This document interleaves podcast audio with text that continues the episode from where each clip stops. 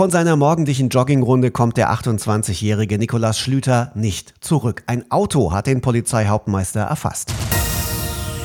Ihr hört Fufis Film und Fernsehen in Serie von Film TV mit dem Tatortcheck. Schlüter, der Polizist, der gerade umgekommen ist, stand unmittelbar vor einer Beförderung. Auf der Wache war er beliebt, er hatte gute Freunde.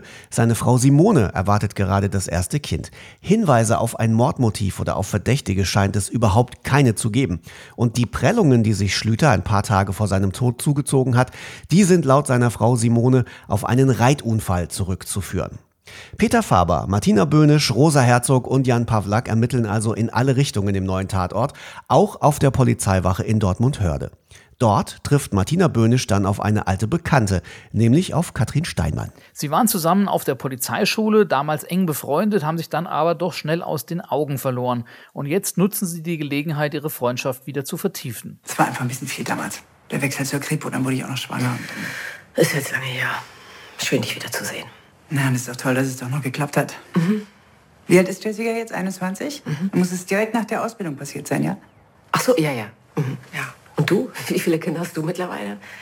Zwei. Oh. Zwei, ja. Geschieden und du? Ich auch. Mhm. Harald lebt jetzt in Bayern mit seiner neuen Frau. Na, c'est la vie.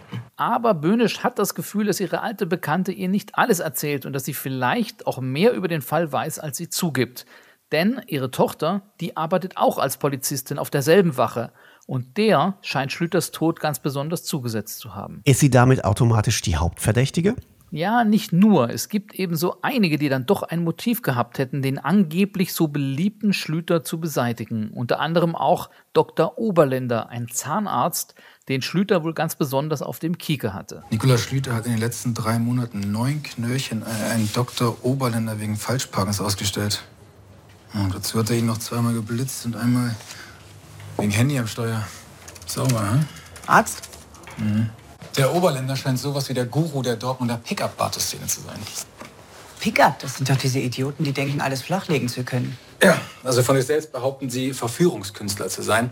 Aber im Großen und Ganzen geht es darum, so viele Frauen wie möglich ins Bett zu kriegen.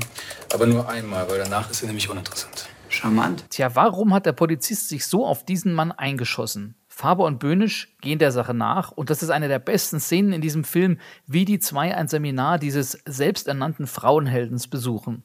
Insgesamt ist dieser Fall aber leider doch eher schwach. Die Geschichte ist ziemlich krude und einfallslos und das Ganze etwas träge erzählt.